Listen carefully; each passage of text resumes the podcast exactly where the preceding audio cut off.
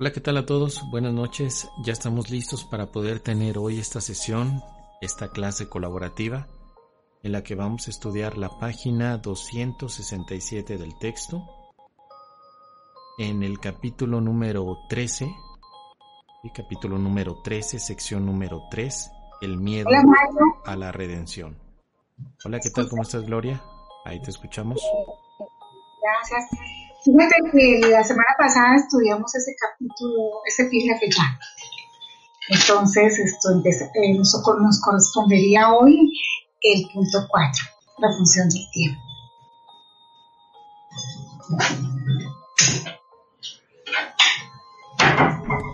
Muy bien, perfecto. Entonces sería el punto número 4, la función del tiempo. Excelente. Bueno, pues hoy vamos a estudiar esta, esta sesión, en, en esta parte, la función del tiempo. Y pues para poder dar inicio vamos a hacer una pequeña oración para ponernos en manos del Espíritu Santo y que podamos aprovechar este momento. Cerramos los ojos por un instante y ofrecemos esta clase al Espíritu Santo para que nos recuerde cómo utilizar el tiempo de la mejor manera en beneficio del perdón y del recuerdo en Dios.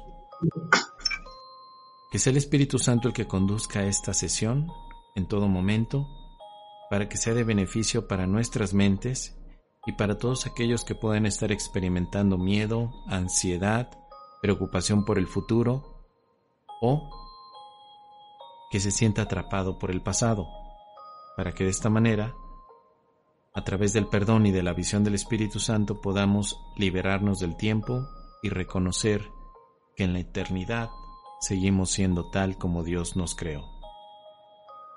Gracias. Muy bien, pues bueno, pues vamos a comenzar entonces. Eh, adelante Gloria, si nos quieres apoyar con la primera parte, el párrafo número uno, te escuchamos. Eh, bueno, claro que sí. Mario, ¿me das un segundito, por favor? Voy a empezar la transmisión por Facebook. Entonces, dame un segundito. Y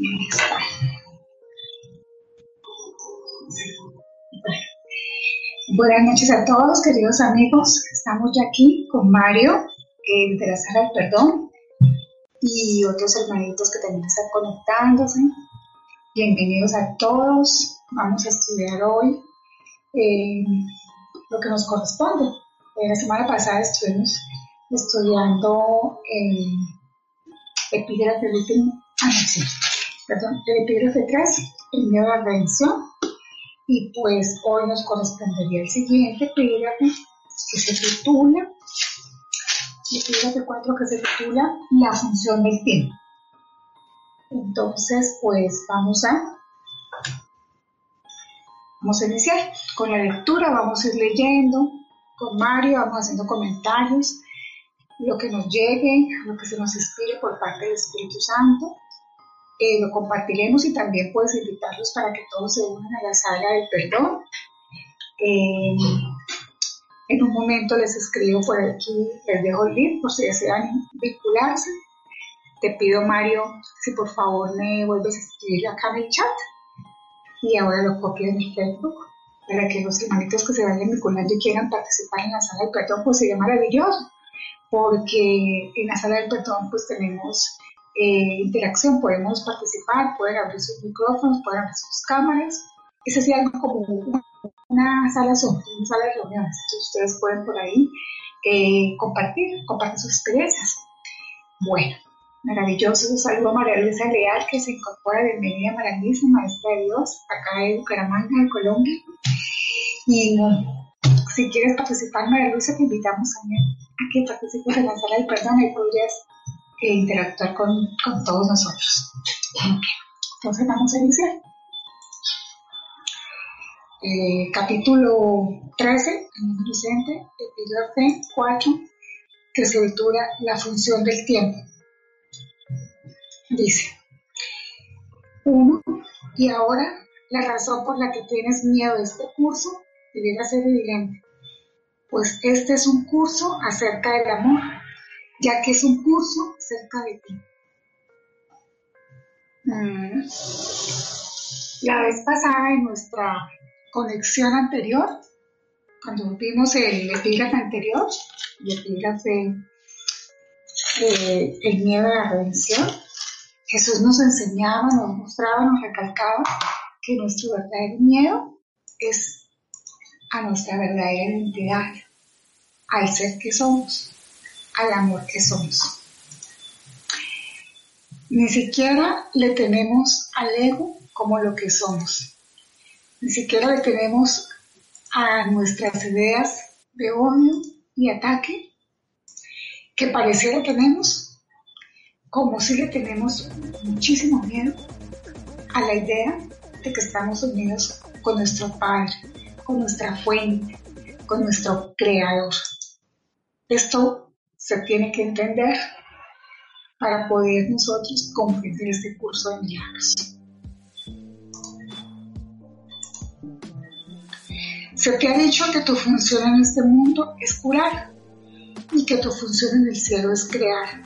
Y luego te enseña que tu función en la tierra es destruir y que no tienes ninguna función en el cielo. Quieren, por lo tanto, destruirte aquí y enterrarte aquí, sin dejarte otra herencia que el polvo del que cree fuiste creado. Mientras el ego se encuentra razonablemente satisfecho contigo, de acuerdo con sus razonamientos, te ofrece el olvido. Cuando se torna abiertamente despiadado, te ofrece el infierno. Aquí comienza nuestra lectura y entonces hoy Jesús nos quiere mostrar que realmente tú, la mente que eres, yo la mente que somos, estamos frente a dos posibilidades diametralmente opuestas. Siempre nos encontramos frente a dos posibilidades diametralmente opuestas. El curso de milagros nos enseña que mi función en el cielo es crear, volver a la unidad con mi Padre, con mi Creador. Pareciera que nos encontramos en medio, en el conflicto entre lo espiritual y lo físico, entre el Espíritu Santo y el ego, entre ser o no ser. Ese es el problema, ese es el dilema. Entonces, según el curso de milagros, tenemos dos opciones. En el cielo creamos, en la tierra curamos. En este mundo, Jesús nos llama y nos recuerda que somos salvadores, que somos sanadores. El Espíritu Santo nos dice que nosotros pertenecemos a la unidad con Dios, al cielo, al conocimiento. El ego nos ofrece dos posibilidades. Una, el olvido.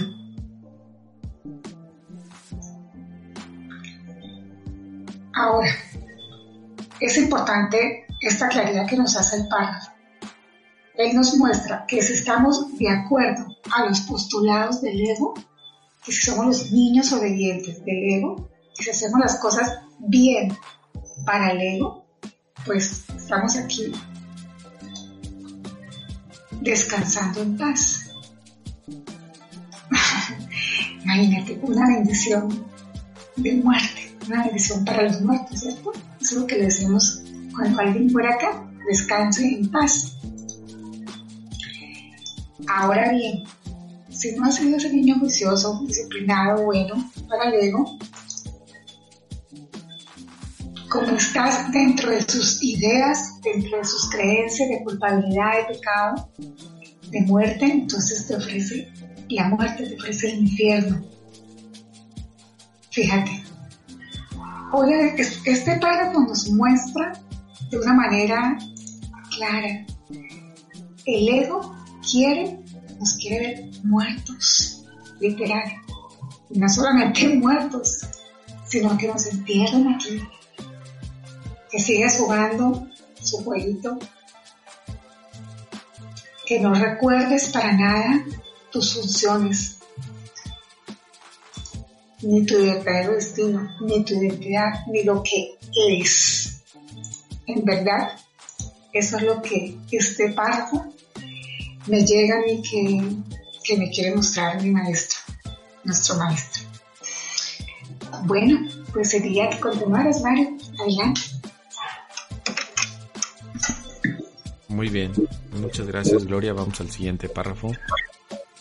El párrafo número 2 dice así. No obstante, ni el olvido ni el infierno te resultan tan inaceptables como el cielo. Para ti, el cielo es el infierno y el olvido, y crees que el verdadero cielo es la mayor amenaza que podrías experimentar. Pues el infierno y el olvido son ideas que tú mismo inventaste, y estas y estás resuelto, perdón, a demostrar que su realidad para así establecer la tuya. Si se pone en duda su realidad, crees que se pone en duda la tuya, pues crees que el ataque es tu realidad y que tu destrucción es la prueba final de que tenías razón. Vemos entonces, por supuesto, aquí en este párrafo el, el enfoque no de lo que nosotros mismos hemos inventado como si pareciera que fuera realidad. Nosotros inventamos el infierno como una contraposición al cielo, pero el cielo no lo podemos inventar, el cielo simplemente es la creación divina. Sin embargo, nosotros pensamos que el infierno es el cielo y esa es la confusión en la que nos encontramos. Pensamos que el cielo es el infierno y el olvido, es decir, el sufrimiento y la evasión.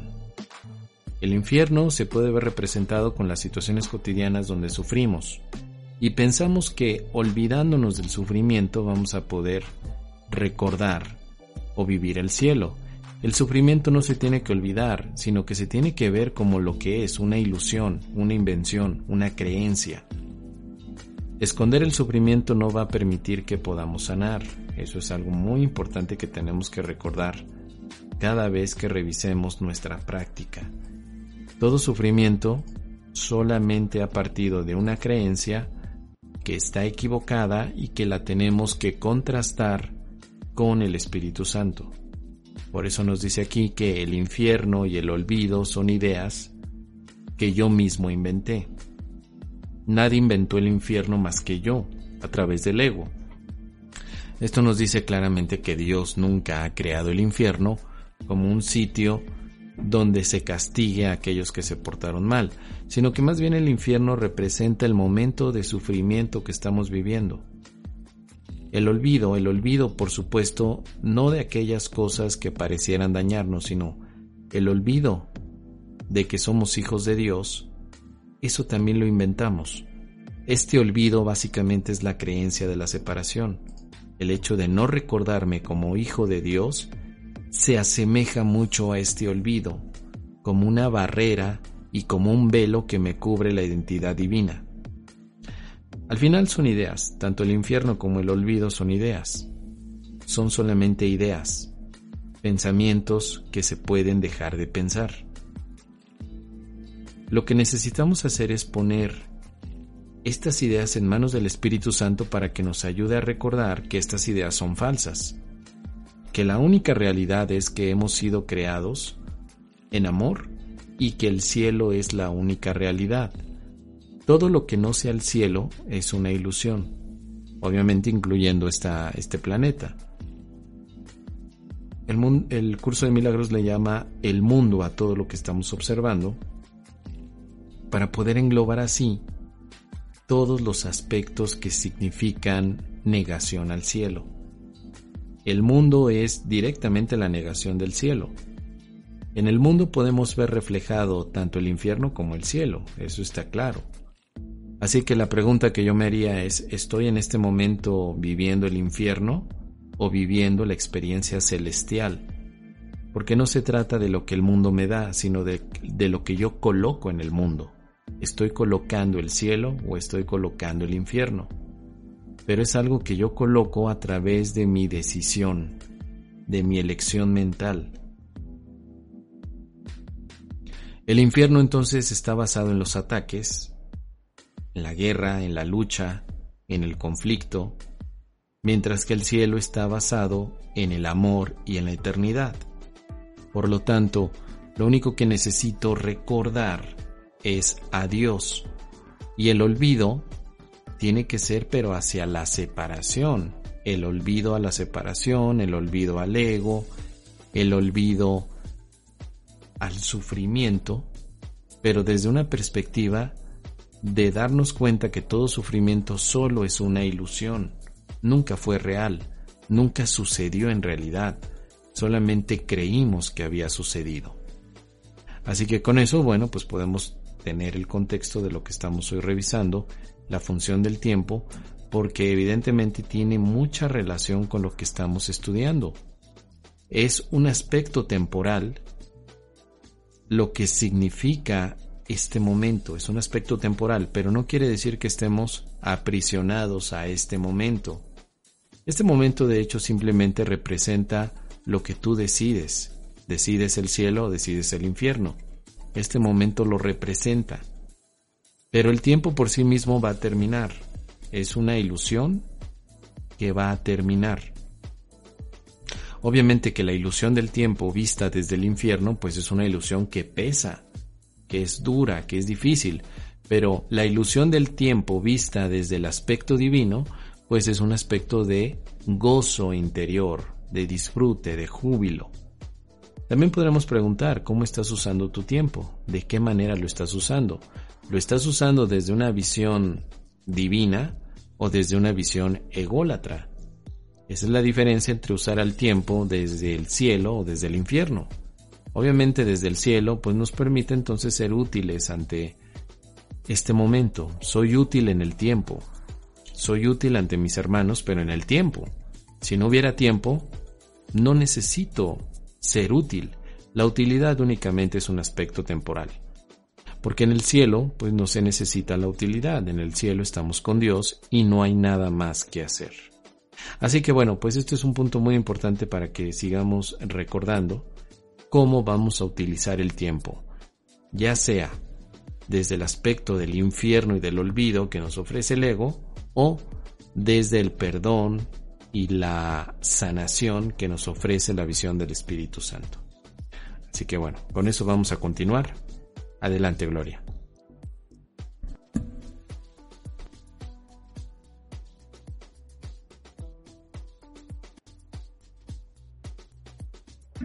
¿No te estamos escuchando?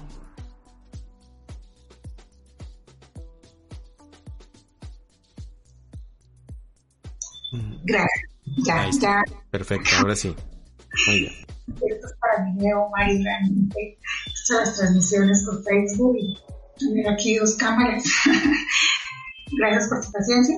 Nos vamos aprendiendo. El Espíritu Santo realmente es el que nos pide. Te decía que una hermanita pregunta y hace referencia cuando tú comentabas de no esconder el sufrimiento, cuando nos invitabas en tus comentarios a no esconder el sufrimiento. Y entonces, ¿a qué te refieres, Mos, cuando dices no esconder el sufrimiento? ¿Acaso cómo lo podemos esconder? Eh, ¿Quieres responder? Sí, claro, el sufrimiento lo escondemos cuando decimos no estoy sufriendo, no estoy sufriendo, pero en realidad nos duele. Lo primero que tenemos que hacer es reconocer, bueno, sí estoy sufriendo. Sí. Eh, el sufrimiento se esconde con aspectos de placer también. Eh, en esto el curso de milagros aporta mucha información al respecto. Dice que el sufrimiento y el placer son lo mismo. Entonces, a veces el sufrimiento pensamos que duele, pero el placer también duele, sobre todo este placer corporal. Por eso es que es muy importante ir haciendo nuestras prácticas porque de otra manera no nos damos cuenta que a través del placer o la búsqueda del placer estamos sufriendo.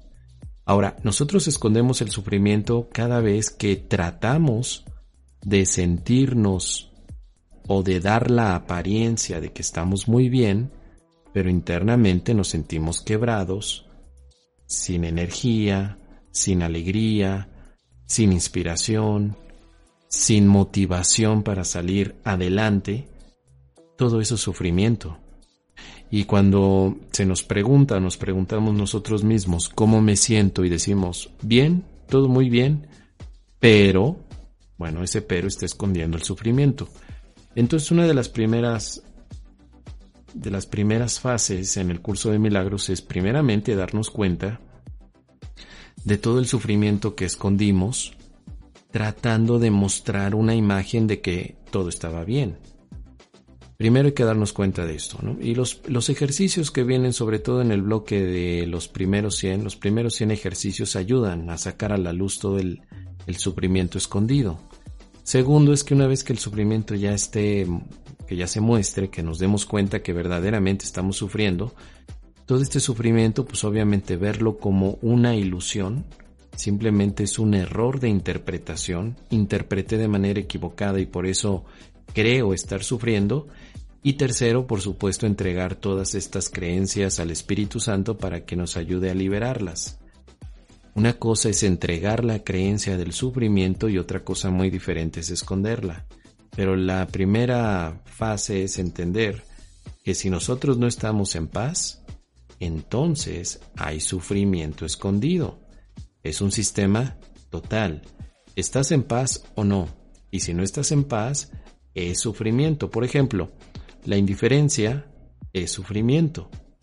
El pensar, bueno, a mí no me importa nada, soy indiferente ante ti, también implica sufrimiento. Así que bueno, podemos comentar eso, sobre todo eh, que es una de las cosas que hacemos, esconder constantemente este sufrimiento, lo importante es darnos cuenta, no escondernos, el curso de milagros nos da referencias muy específicas para no esconderlo, para sacarlo a la luz y finalmente entregárselo al Espíritu Santo.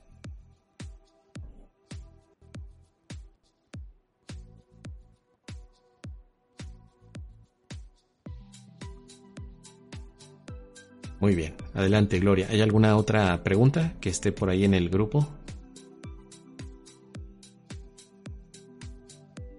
A ver, me dicen que no me escuchan. ¿Me pueden confirmar? ¿Me están escuchando?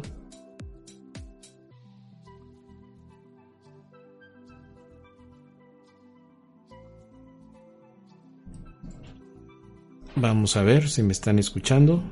Según yo por aquí todo está perfecto, no habría ningún problema.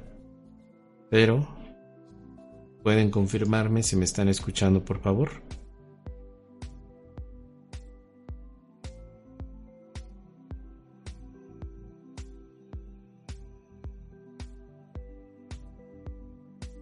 Mario, buenas noches. yo sí lo escucho. Tú sí escuchas bien, Armandito, perfecto. Sí, Nancy me dice que sí, todos me dicen que sí me escuchan, perfecto. Gracias, Armando. Muchas gracias a todos. Pues solamente Gloria es la que no está escuchando, pero veo que todos los demás sí.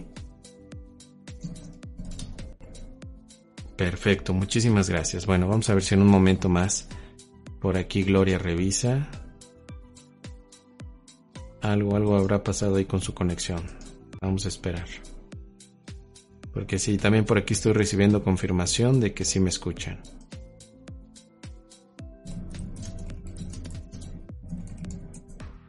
Muchísimas gracias. Bueno.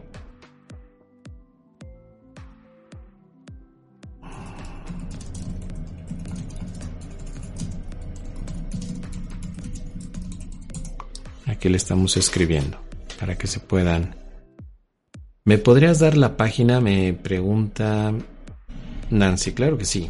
Dame un momento. Ahora te digo qué página es, Nancy. Estamos en el capítulo número 13.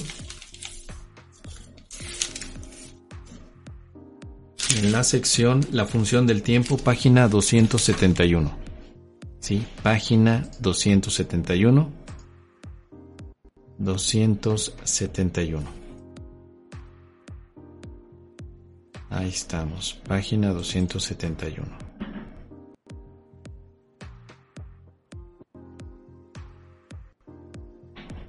Bueno, vamos a avanzar mientras Gloria se puede conectar y mientras la escuchamos parece que está afuera. Nos vamos al párrafo 3 que dice, Dadas las circunstancias, ¿no sería más deseable estar equivocado, aparte del hecho de que en efecto lo estás, aunque tal vez se podría argumentar que la muerte indica que antes hubo vida, nadie sostendría que prueba que la vida existe.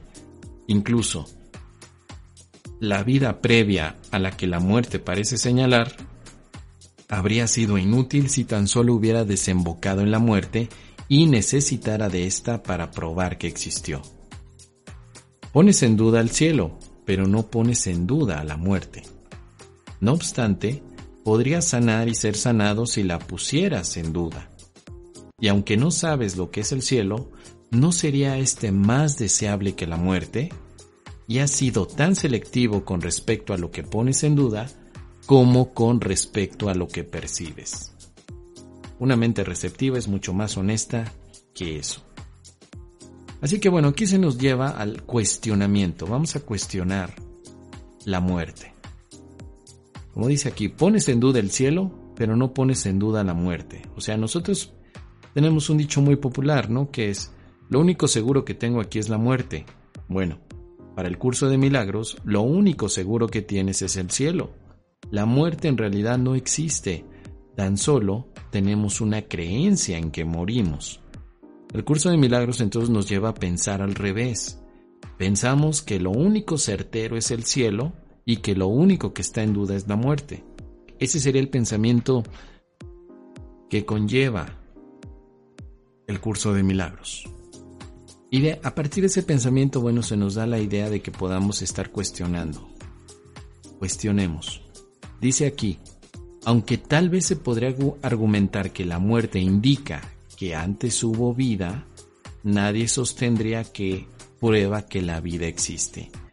Y este punto es muy importante porque ¿cómo podemos probar que la vida existe? Y alguien, podría decir, bueno, yo pruebo que la vida existe porque lo que existía murió.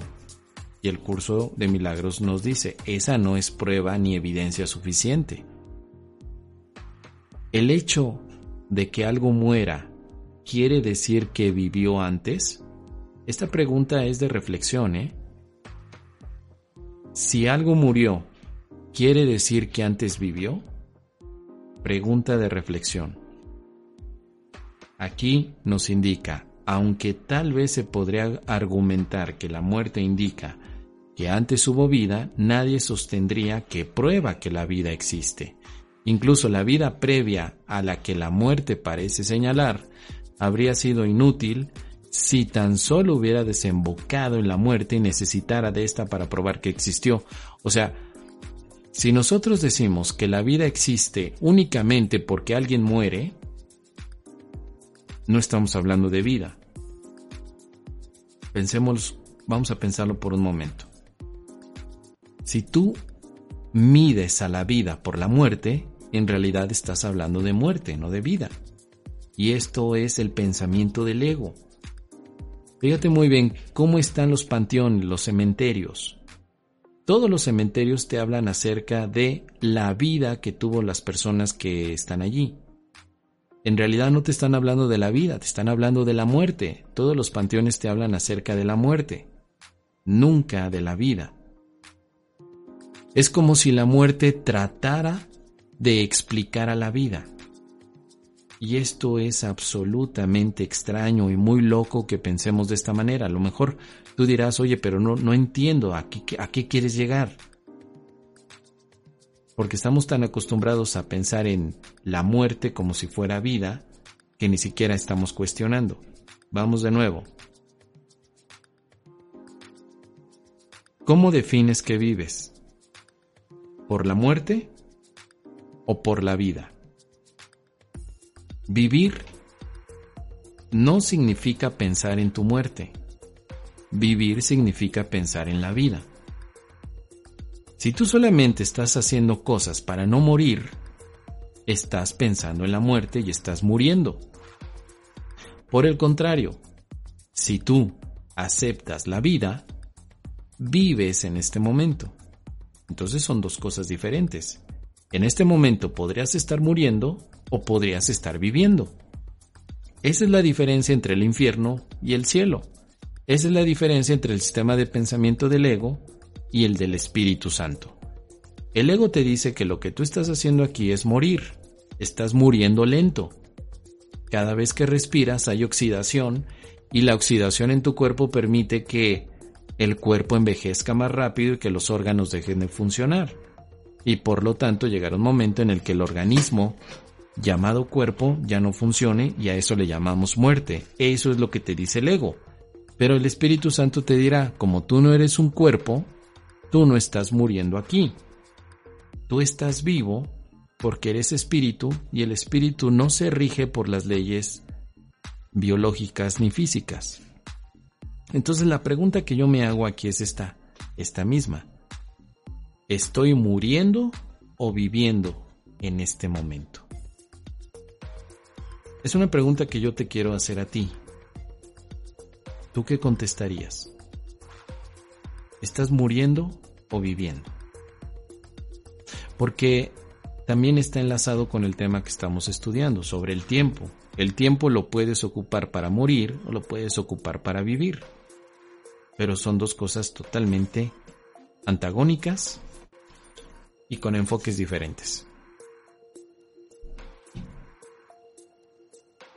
¿En qué estás usando tu tiempo? ¿En qué lo usas? ¿En morir? ¿O en evitar la muerte, que es lo mismo? O sea, morir y evitar la muerte es lo mismo, ¿eh? ¿O en vivir? Vivir quiere decir que no te ocupas del pensamiento de la muerte no porque esté mal, sino simplemente porque es una ilusión. Porque te das cuenta que la muerte es una ilusión, que la muerte es una creencia, y para eso, bueno, pues obviamente hay que llegar a la práctica. Hay que llegar a la práctica. En YouTube me dice Clau, estoy viviendo porque la muerte no existe. Bueno, pues entonces no hay preocupación de enfermarte, no hay preocupación de envejecer, no hay preocupación de... pues de nada. Morir es preocuparse también, de acuerdo a lo que un curso de milagros nos dice. Vivir es perdonar. Vivir es curar. Vivir es el cielo en nuestra mente. Vivir es nuestra identidad como hijo de Dios. Vivir. Entonces la tarea que yo me llevo es reflexionar sobre si estoy muriendo o estoy viviendo. Ahora vamos a suponer que diga, bueno, pues yo me siento que estoy muriendo porque estoy preocupado, porque estoy sufriendo, porque estoy buscando únicamente lo que el mundo me ofrece. Sí, también buscar únicamente lo que el mundo te ofrece es, es morir. Dice por aquí Mile en YouTube, sí, estoy angustiada con miedo, estoy muriendo viva. No, estás muriendo. Uno no puede morir vivo. Morir vivo es una contradicción. O mueres o vives, pero no puedes morir vivo ni vivir muerto. Hay que recordar que no podemos hacer esas mezclas en estos sistemas de pensamiento, porque efectivamente el curso de milagros no dice que el cielo es infernal ni que el infierno es celestial. O es infierno o es cielo.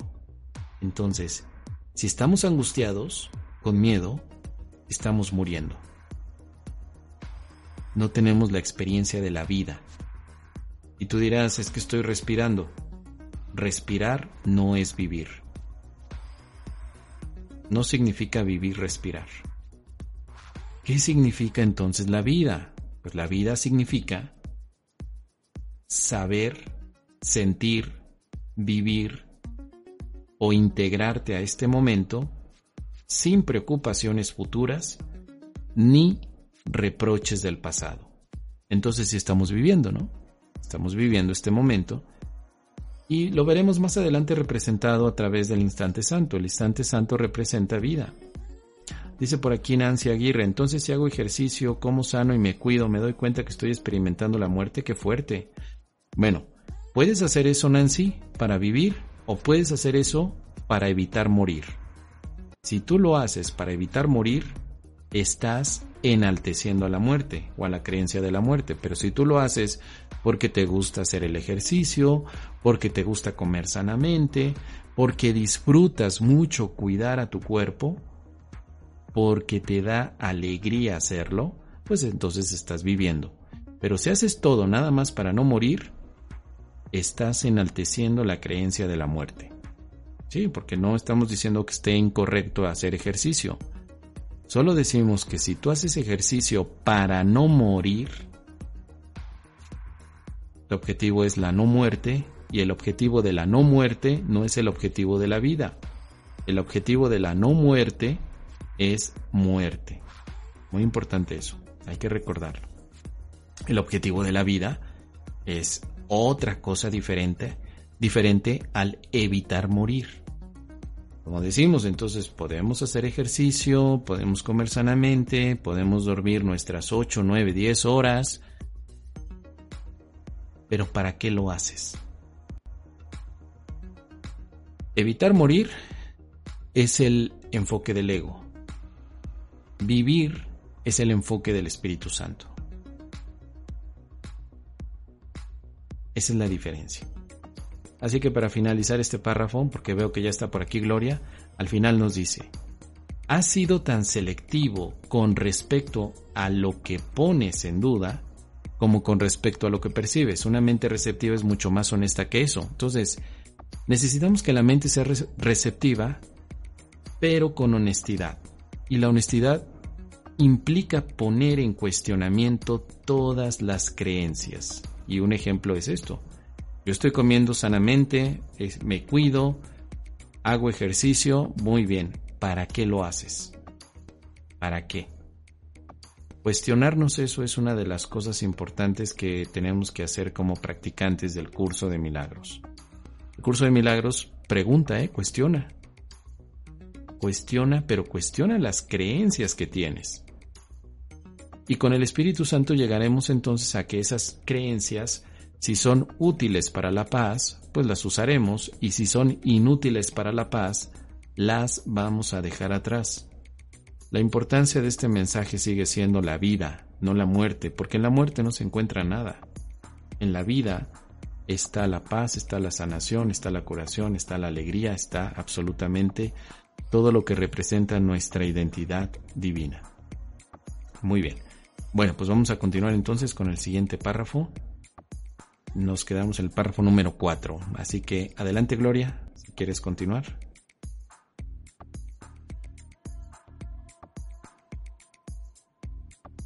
A ver, no te escuchamos. Gracias, Mario. Pero como está, estamos transmitiendo y quedó inconclusa la, la pregunta, si es posible rápidamente terminas, ¿la podrías volver a repetir? Porque la hermanita pues está por Facebook. Entonces, cuando estaba desconectando de, de esconder el sufrimiento y cómo hacer para, cómo lo escondemos y cuál es la solución. Si está bien para ti volverlo a repetir. Sí, comentábamos que el sufrimiento no se tiene que esconder y que muchas veces lo escondemos a través de la búsqueda de los placeres. Placer y sufrir es exactamente lo mismo como ilusión y que a veces en la búsqueda de los placeres físicos corporales se esconde mucho sufrimiento. Entonces parece que no, que simplemente nosotros buscamos sentirnos bien físicamente y no nos damos cuenta que esa búsqueda está escondiendo el, sufrimiento. Entonces decíamos que el sufrimiento no se tiene que esconder, se tiene que primeramente observar y luego entregárselo al Espíritu Santo.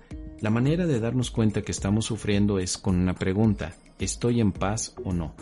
Si no estoy en paz, seguro estoy sufriendo. Aunque parezca que soy indiferente, aunque parezca que me comporto de una manera depresiva, todo eso es sufrimiento. Si no estás en paz, entonces hay un pensamiento de sufrimiento que puede estar muy escondido a través de un montón de capas, entre ellas las del placer corporal. Bueno, cuando no está la capa del placer corporal, sino que abiertamente está la del dolor y sufrimiento o sacrificio, pues esa es la que directamente entregamos al Espíritu Santo. Pero el primer paso es reconozco que me siento en sufrimiento para después entregarle al Espíritu Santo esta creencia. El sufrimiento es una creencia, no es real, es una interpretación. Entonces, lo único que hacemos para entregar al Espíritu Santo es encontrar esta creencia de sufrimiento y dársela a él. No la quiero, no la necesito, decido regresar a la paz. Entonces, bueno, pues eso es lo que podría aportar, es lo que comentamos hace rato, con toda la intención de darnos cuenta que sufrir es una de las cosas innecesarias para nuestro crecimiento en la práctica del curso de milagros, pero que muchas veces el sufrimiento está tan escondido y tan lleno de capas de placer que nos dejamos llevar por lo bonito, por lo dulce, por lo sabroso que parece ser a nuestros ojos o a nuestros sentidos corporales. Pero cuidado, porque debajo de todo eso hay mucho sufrimiento. Ahora, para finalizar, existe un placer verdadero. Sí hay un placer verdadero. Y es la voluntad de Dios, que no tiene nada que ver con el cuerpo, que no tiene nada que ver con el mundo. La voluntad de Dios es placentera. Llevar a cabo la voluntad de Dios sí produce placer. Pero si tú buscas un placer en el mundo y en el cuerpo, estás buscando sufrimiento y estás escondiendo, de hecho, sufrimiento, aunque sea de una manera muy inconsciente. Ahora, cuando ya quitas estas capas de placer, pues el sufrimiento sale, te das cuenta cuánto sufres, que eso es lo que llega a pasar a veces en los primeros 100 ejercicios de práctica. Cuando tú estás practicando estas, estas 100 lecciones, eh, te vas dando cuenta que te empiezas a sentir cada vez más y más mal, más terrible con la situación emocional, y dices, ¿qué está pasando? Bueno, lo único que pasó fue que quitaste las capas de placer que estaban escondiendo la creencia del sufrimiento y ahora ya que la puedes ver, la puedes entregar al Espíritu Santo.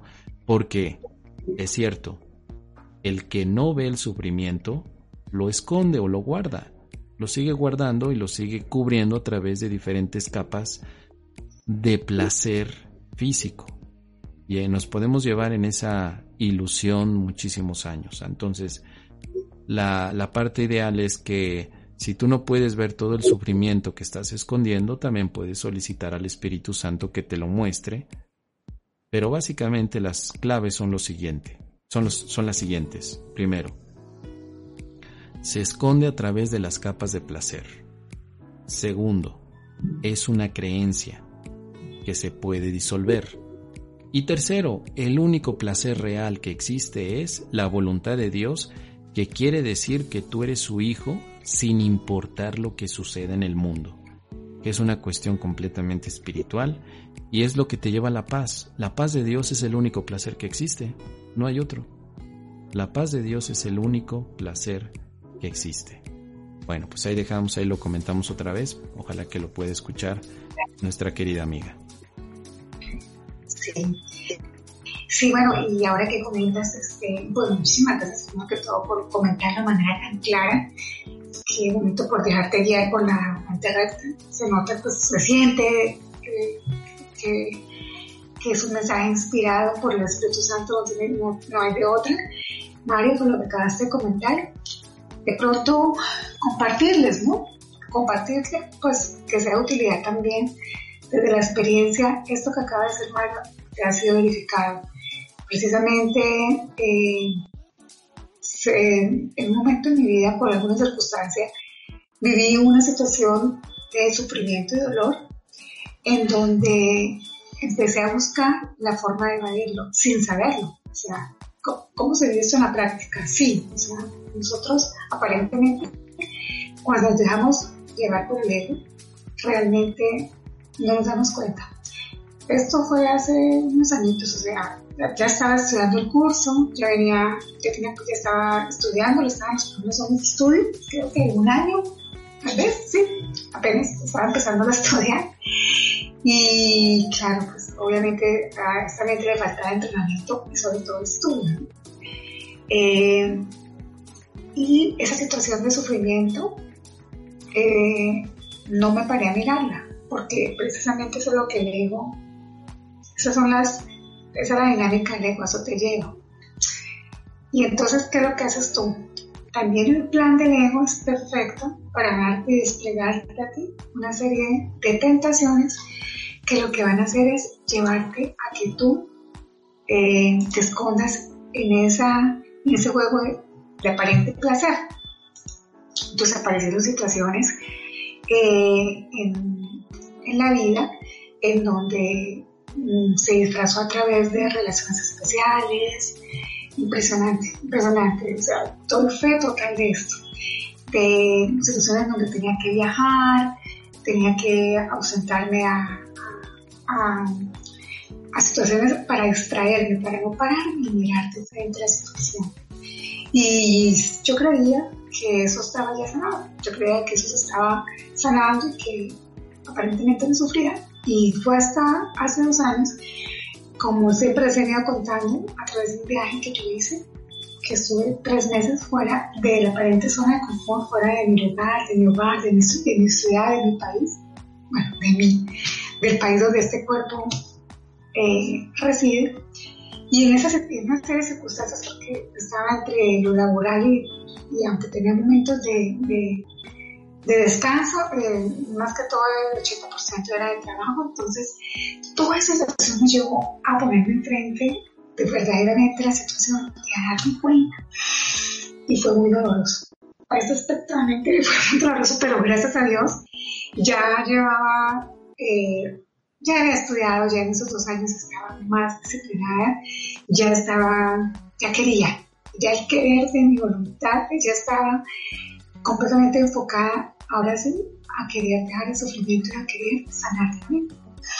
Entonces fue cuando empecé a mirar, ¿y cómo, cómo no se esconden las emociones? Pues poniéndolas enfrente. Jesús nos lo dice de diferentes maneras en todo el texto.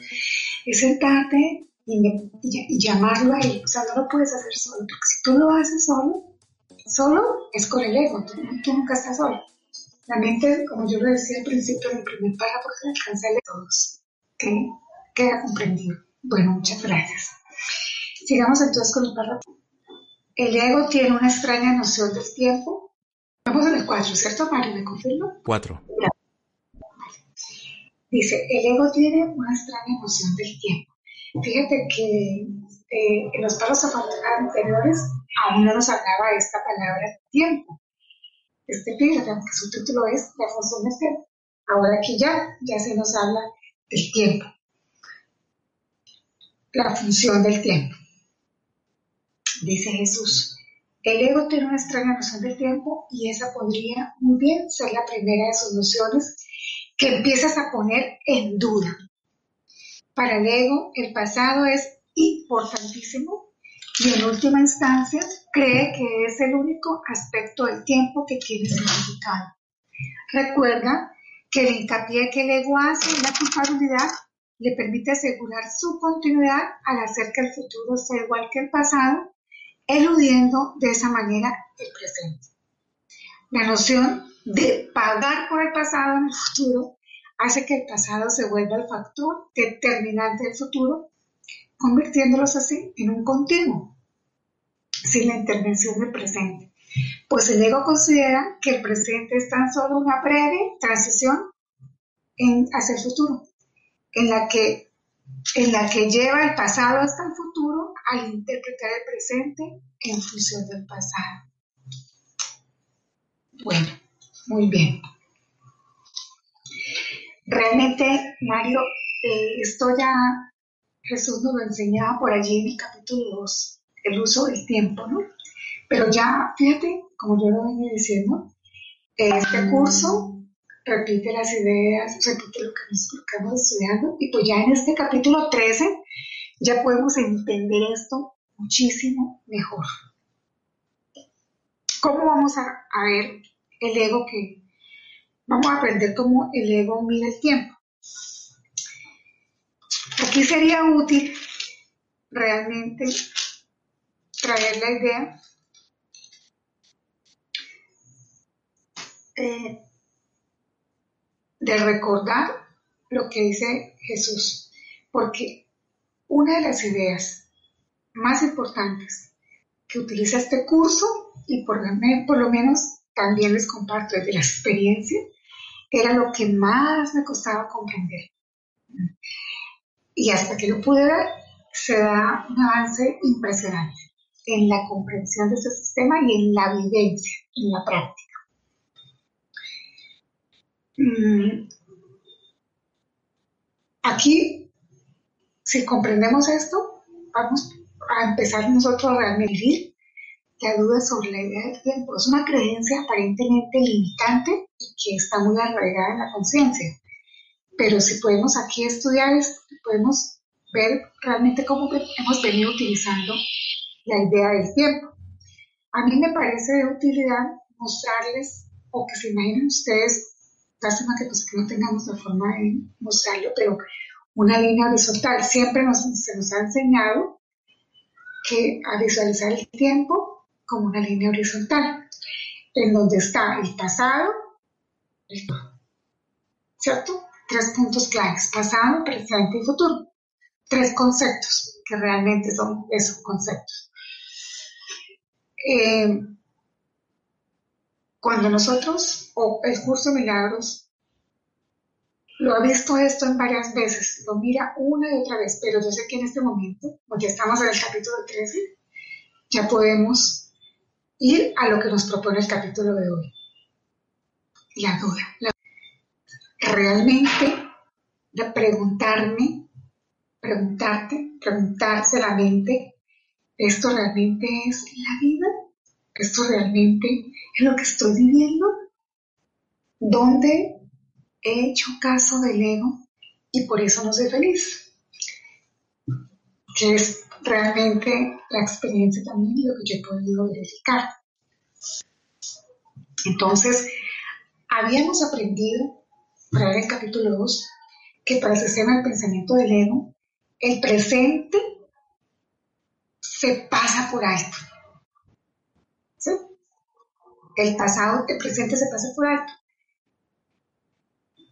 ¿Cómo es posible que el presente se pase por alto? Dirás tú. Pero si estamos, puedes decir, estamos aquí en la conexión, estamos aquí en este momento. Ustedes allá, en sus casas, yo acá. Vamos a ver. Vamos a, verlo porque esto es claro. ¿Cómo, ¿Cómo pasa? ¿Cómo se pasa por alto el presente? Se pasa por alto porque los pensamientos en el presente no corresponden a lo que está viviendo en el presente, sino a los recuerdos del pasado que no son otra cosa que resentimientos. Cada vez que recuerdas una situación de abandono, de traición, mm, algo que te hicieron o que tú hiciste en el pasado, cada vez que también ahora, no solamente en el pasado, sino cada vez que haces proyectos para el futuro con el objetivo de no repetir experiencias pasadas, cada vez que tienes miedo, por ejemplo, de que a tu hijo, a tu familia, a tus, seres que más amas, les pase lo mismo que a ti te pasó. Cada vez que tienes miedo de ir a vivir lo mismo que vivieron tus padres o tus amigos que te contaron sus experiencias, pareces que vives en el presente, pero realmente tú estás allí, es como un robot viviendo una rutina. Y realmente todos hacemos eso nos levantamos a la misma hora, yendo al mismo lugar, al trabajo, tomando la misma ruta del metro, del autobús, del, con el auto, todo se vuelve eso, muy automático.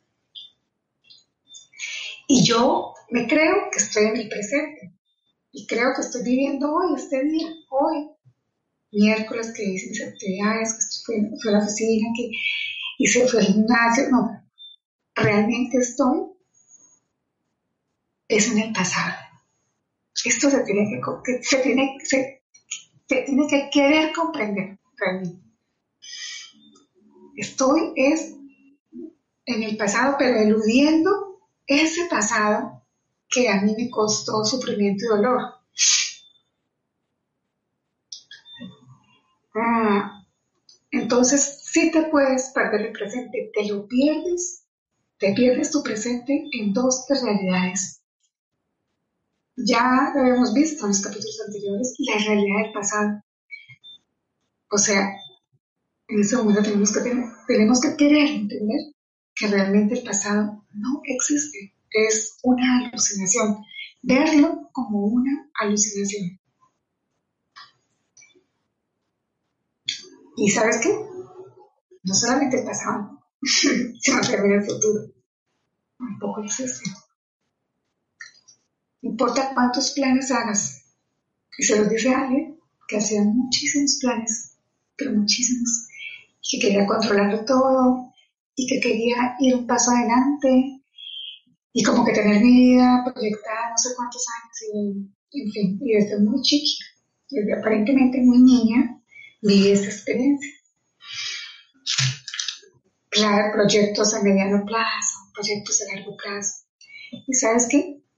Cada vez que tú haces planes, te estás engañando. porque podrías en este momento hacer un proyecto para un año o inclusive para mañana tú te puedes morir hoy, en este momento, esta noche, puedes acostarte y no levantarte. ¿A qué no? ¿A qué no nos hemos preguntado eso? Por lo menos yo hice muchos planes y hoy puedo decir que ni el 5% de los planes que hice se dieron. Gracias a Dios. Pero bueno, este es el juego del sistema de pensamiento inerte. Creer, llevarme la ilusión de que hacerme real de que yo existo, de que soy aquí, este cuerpo, con todas esas ideas, con todos esos pensamientos que tengo, existo como tal por ello.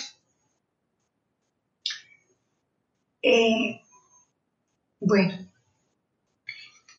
te pierdes del presente donde tú puedes hacer tus verdaderos proyectos, donde puedes ser útil, donde puedes hacer la voluntad de Dios, donde puedes ser feliz. Pero ¿qué tienes que hacerlo? ¿Cómo, cómo puedes llegar a eso? Pues la propuesta del curso de milagros es liberando el pasado. Esa es la propuesta del curso de milagros. Liberando, perdonándolo. Perdonando el pasado y dejando de planear el futuro. Porque el presente, el ser consciente de su fuente, o sea, ¿cuál es la fuente del presente? Dios, el Padre, la divinidad. ¿Y cuál es el alimento del futuro? Pues el presente. Entonces, si el ¿cómo puede ser el futuro si mi presente está en manos de Dios? Pues también mi futuro está en manos de Dios. Y es una de las lecciones que Jesús nos lleva. Tengo, pongo mi futuro en manos de Dios. En los capítulos anteriores tratamos sobre esto. Entonces, ¿cuál es en últimas la propuesta del sistema de pensamiento del ego? ¿Cuál es? ¿Cuál termina siendo la realidad del ego, del sistema de pensamiento del ego? Que el presente no es más que un puente en donde, o entre el pasado y el futuro, lo pasas por completo, lo pasas por alto, pasas el presente por alto. Es un punto de transición entre lo que pasó y lo.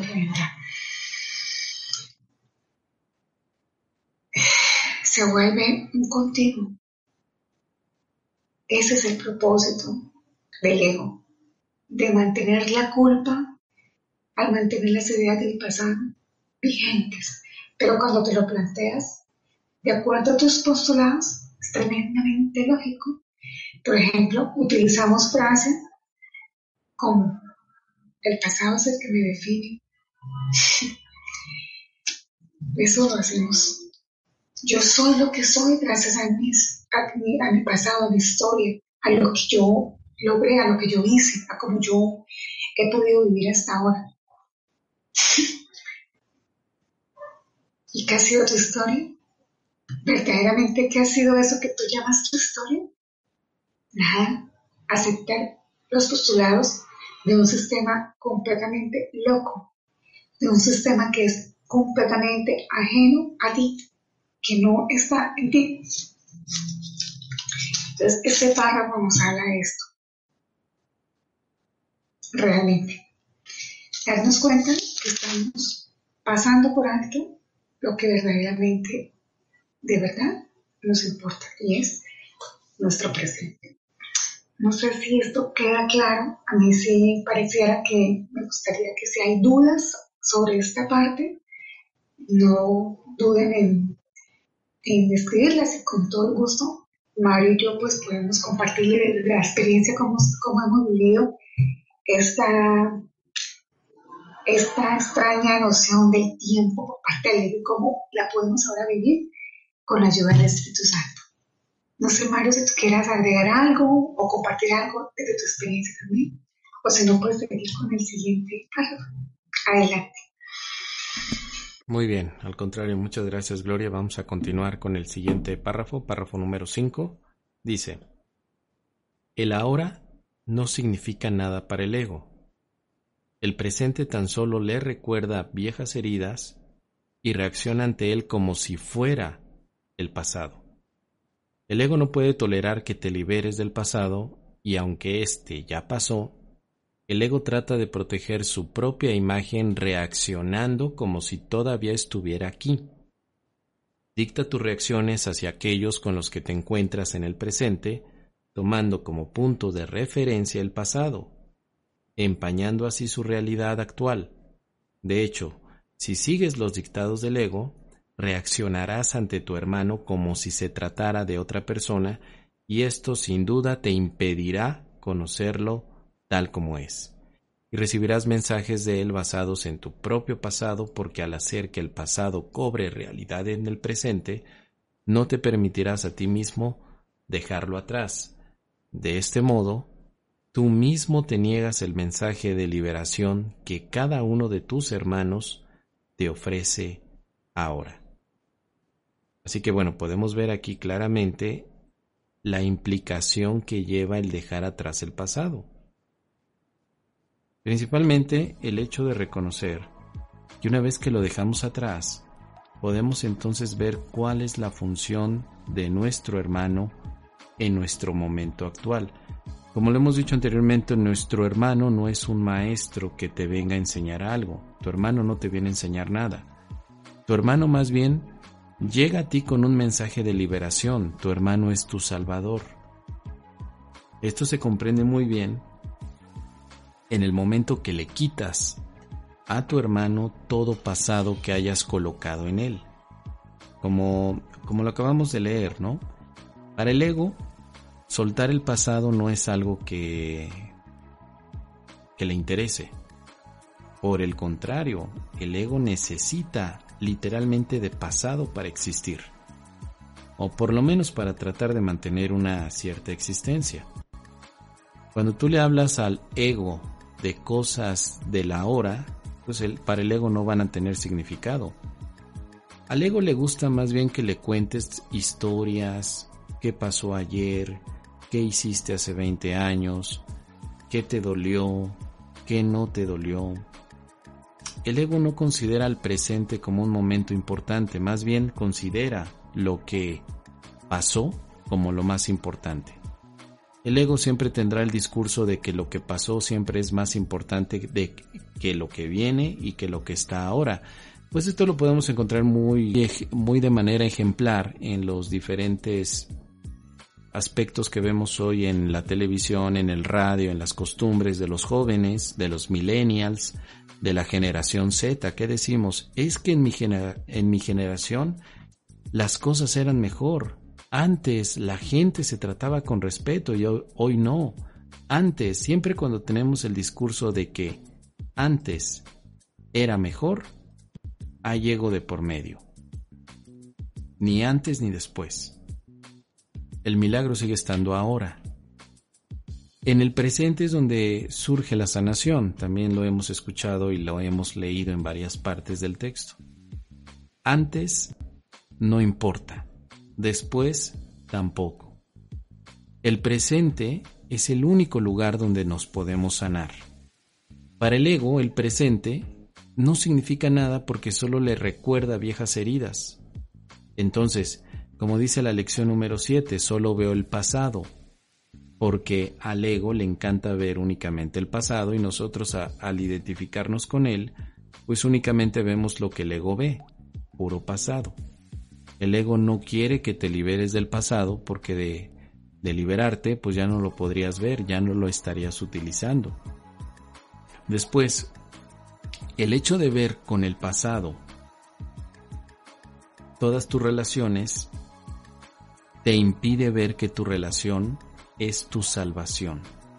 La relación que tienes hoy es tu salvación. Pero si tú la ves con ojos del pasado, es tu condenación, es tu karma, es tu castigo. Eso te dice el ego. El Espíritu Santo te dirá que tu relación actual es tu salvación si la ves con el presente, si la ves con el amor, si la ves dejando atrás condenación, juicio, dolor y sufrimiento, porque todo eso se encuentra en el pasado. Así que al seguir los dictados del ego, nosotros reaccionamos hacia nuestros hermanos como si fueran enemigos, yo no me puedo relacionar con mi hermano porque lo veo de acuerdo al ego y por lo tanto lo veo como un enemigo, lo veo como si fuera un tóxico que me va a hacer daño. Pero todo eso se debe al pasado. El milagro puede liberar todo esto, porque el milagro es atención en el presente. En el presente. Lo que nos dice entonces esta parte, hasta aquí, hasta donde hemos estado estudiando, es que es importantísimo no solamente dejar atrás el pasado, sino renunciar a él. El pasado no se tiene que ocupar ni siquiera como referencia. Ni siquiera como referencia, ¿eh? No tomes referencia del pasado para tomar decisiones hoy, porque si haces eso te vas a equivocar. Las grandes equivocaciones suceden cuando miras al pasado, tomas una decisión evitando que te vuelvas a equivocar y justamente va a pasar eso. ¿Cómo puedes evitar la equivocación de tus decisiones? Pues decidiendo desde el presente. Con el Espíritu Santo puedes decidir en el presente. Por eso decíamos eh, lo que nos comentaba Nancy por aquí. Si hago ejercicio y como sano y me cuido, entonces estaría experimentando la muerte. Bueno, si haces eso como una decisión de tu pasado, sí. Pero si lo haces como una decisión del presente, no. Haces ejercicio porque en el pasado te viste mejor que hoy y consideras que el ejercicio es tu medio para llegar a ese estado mejor, pues entonces estás repitiendo una decisión pasada, la cual todo pasado te lleva a la muerte, todo presente te lleva a la vida. Podríamos decir que no es el, el, punto no es si haces ejercicio o no, sino el que de desde dónde estás tomando la decisión. ¿La estás tomando desde el pasado para evitar la muerte o la estás tomando desde el presente para aceptar la vida?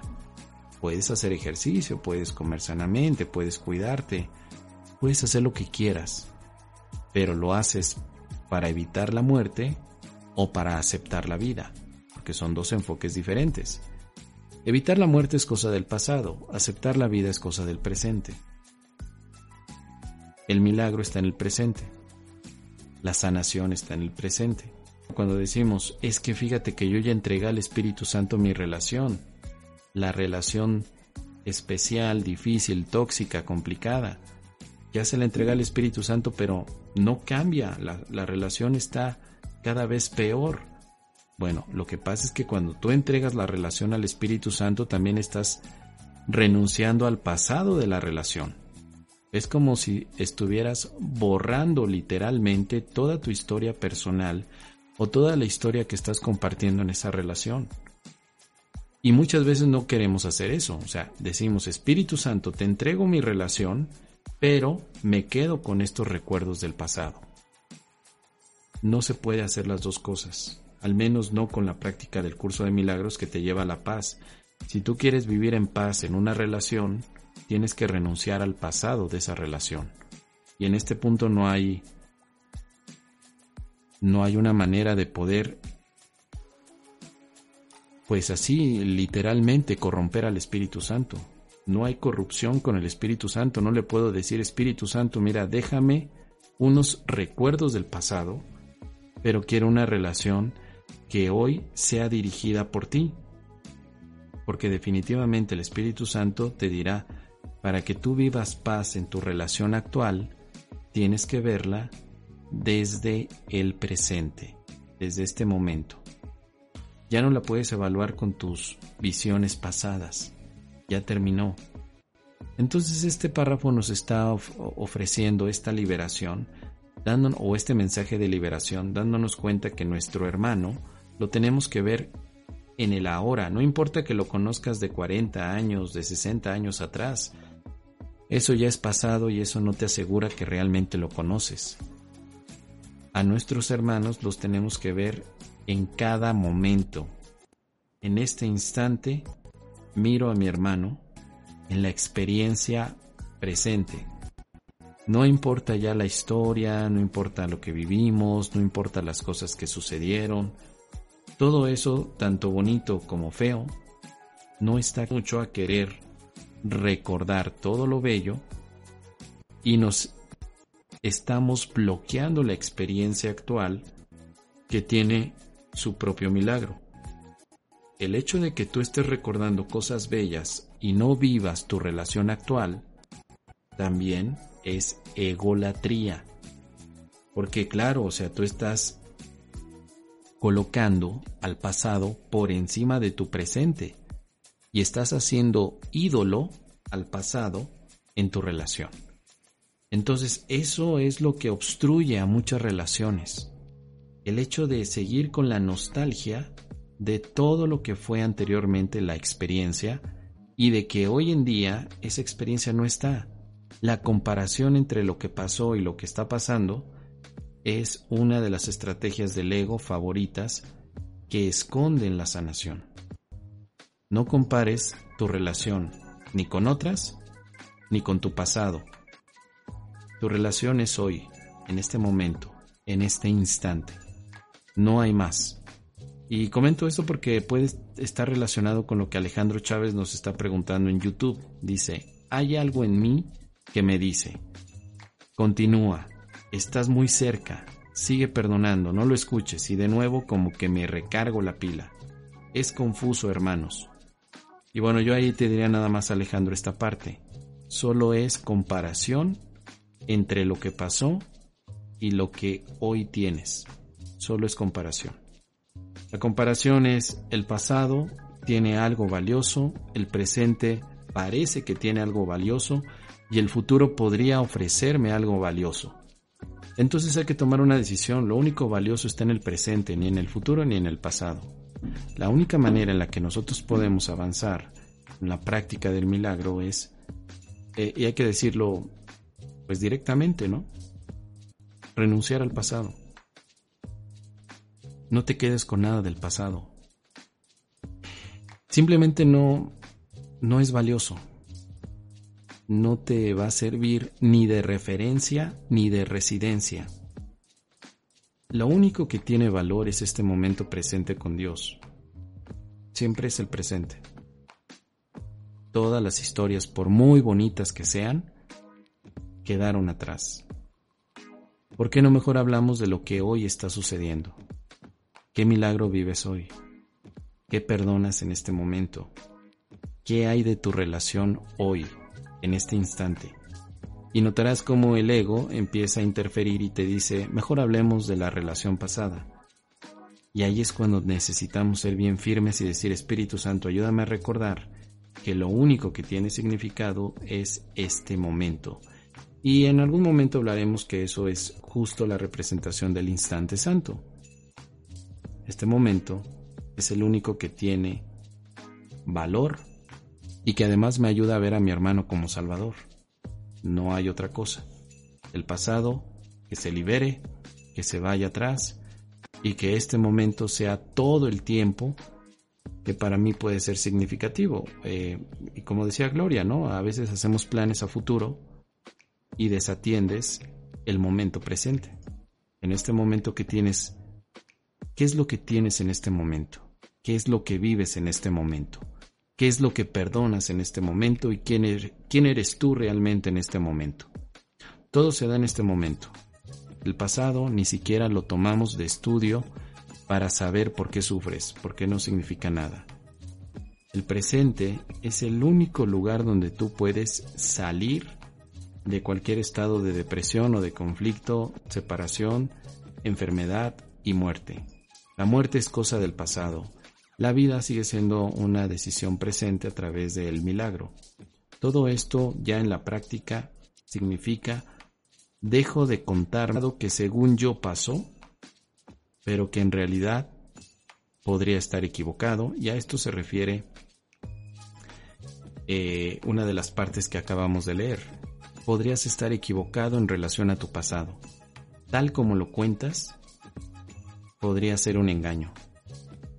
Quizá como lo cuentas, nunca sucedió y tú te creaste o te formaste esa idea, perdón, te la fabricaste para tratar de validar un supuesto daño y dolor. ¿Cómo estás tan seguro que lo que pasó pasó? ¿Cómo estás tan seguro? Hoy en día, ya para, para concluir, Hay estudios que están haciendo los neurólogos y algunos también psicólogos, donde se está dando el fenómeno de los recuerdos inventados. Hay mucha gente que dice sufrir traumas y que en realidad inventaron, y puede ser de manera inconsciente, recuerdos para justificar su sufrimiento actual. Ha, habido casos tremendos donde ha habido mujeres que han dicho que fueron abusadas cuando eran niños por sus padres porque se creyeron la historia de ese abuso pero que en realidad nunca pasó o al menos tal como sus familiares lo estaban contando nunca sucedió. Más y más casos se dan de inventos, perdón, de recuerdos inventados. O a la gente que me pasó cuando era pequeño me lo inventé. ¿No será que quiero justificar mi sufrimiento a través de una invención de recuerdos? Y si es así, ¿para qué lo haría? ¿Para llamar la atención? ¿Para darle fuerza a mi discurso? ¿Para que la gente tenga compasión de mí? Podría ser que yo me inventé los recuerdos, podría ser. Por lo menos me estoy dando la, la duda. Podría ser que yo me inventé mis recuerdos. Tengo Mira, los autores de un libro, muchas veces ni siquiera te puedo decir qué comí ayer. ¿Tú crees que voy a tener recuerdos de cuando tenía 5 o 6 años?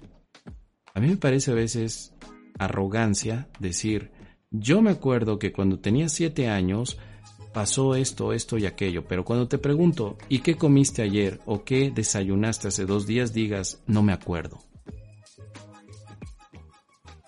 Hipocresía, ¿no? ¿No será que estamos inventando recuerdos?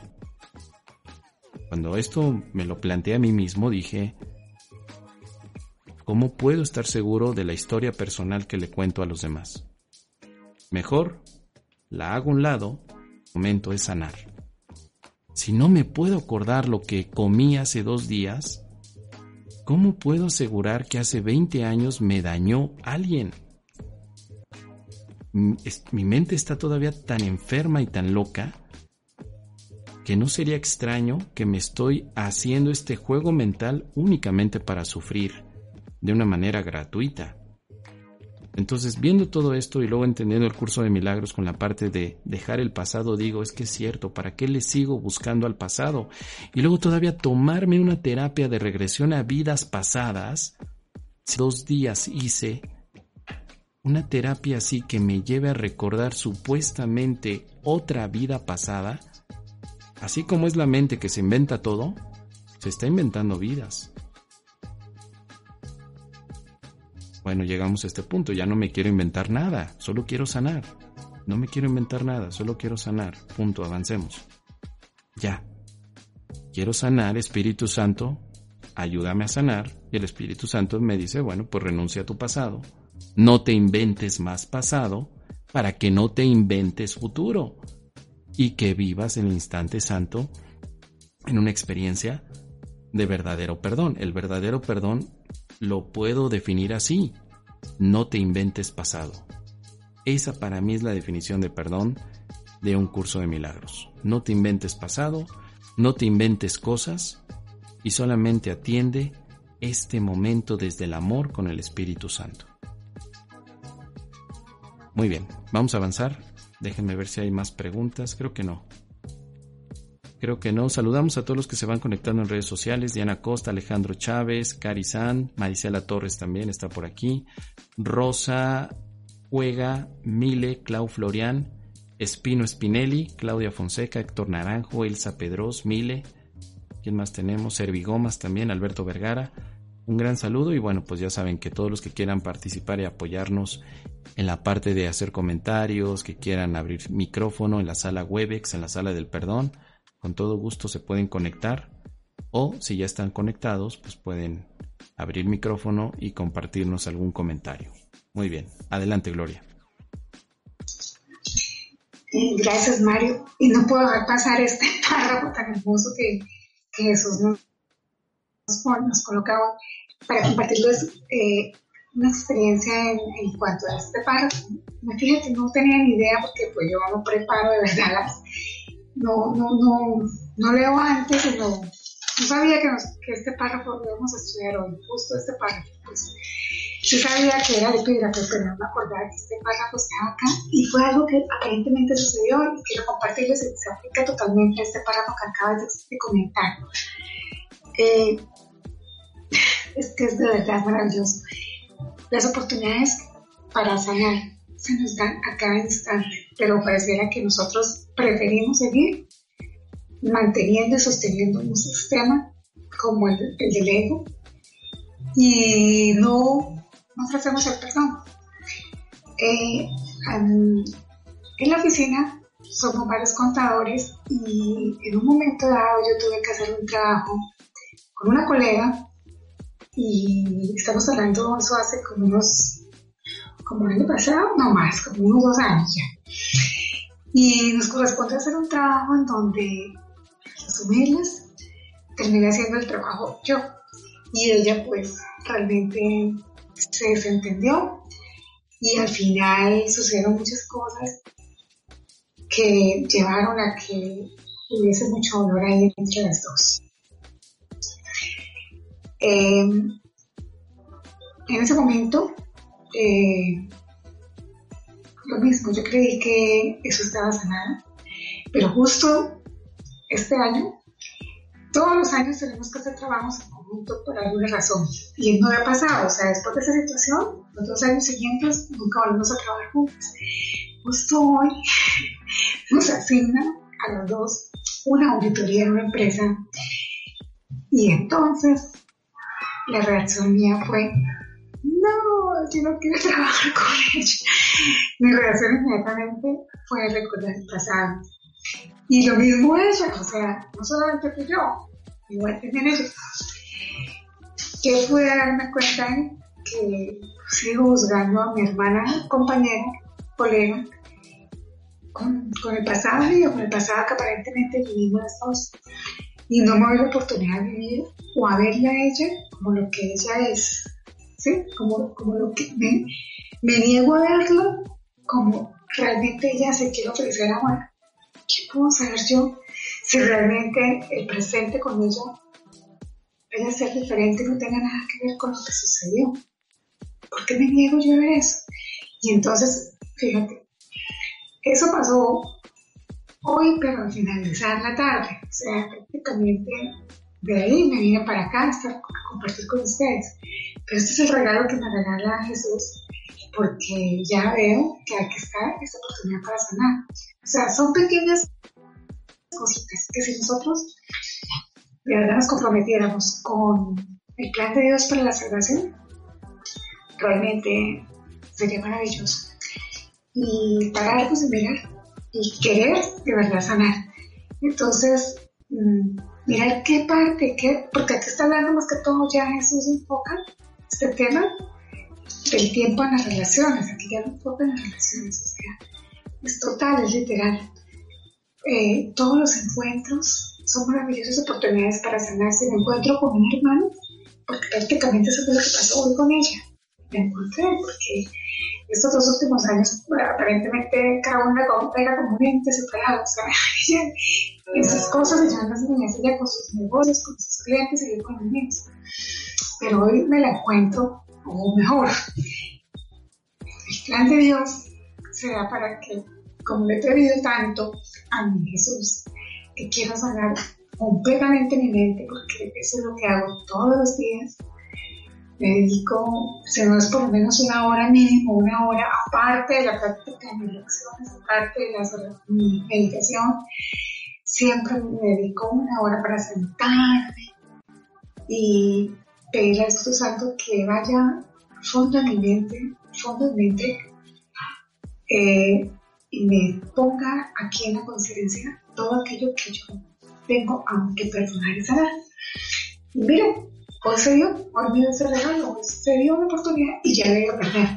Entonces, de verdad que alcancé a decir que no, pero solamente lo hice verbal. Y al final venga a la oficina que es el que nos hace los negocios, pero ya con esto realmente me abro y me doy la oportunidad a saber y perdonar. Y mañana, muy de primera hora, voy a, a invitarla a que probemos juntas, a que hagamos este trabajo los dos y voy a verla con la visión de Cristo y voy a verla desde el presente. Voy a verla libre, voy a verla en paz y simplemente voy a, estar ahí para saber que solamente mi hermana o me puede dar amor o me lo pide, pero realmente no me puede atacar y yo no tengo por qué defender. Entonces es un, regalo lindo que me llegue, pues que quería compartirles, Mario. Bueno, deseo que sea de utilidad para todos. Eh, vamos a, entonces ahora por el párrafo 6. Ahora sí. Dice Jesús.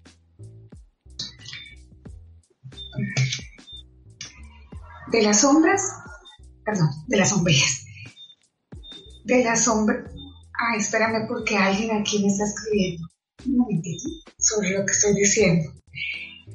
Ah, bueno, a ver, me escriben, pero si es tu hermana, o si la otra persona no, no está la misma vibración, ¿cómo vas a mañana tú a, a, reaccionar ante eso? Entonces, la respuesta que te doy es que simplemente, si mi hermana no está en la misma vibración de querer sanar, por alguna razón eso fuera, como tú preguntas, y ella está en otra vibración, en la vibración del ataque, del ego, de la separación, yo simplemente Espíritu Santo me mantenga en la paz, me mantenga en la frecuencia del amor. Y ahí es donde da gracias a vida por preguntar, porque todo es conmigo, soy yo.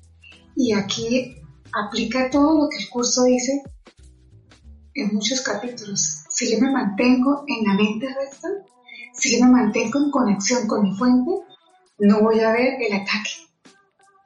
Voy a percibir que el otro me está atacando.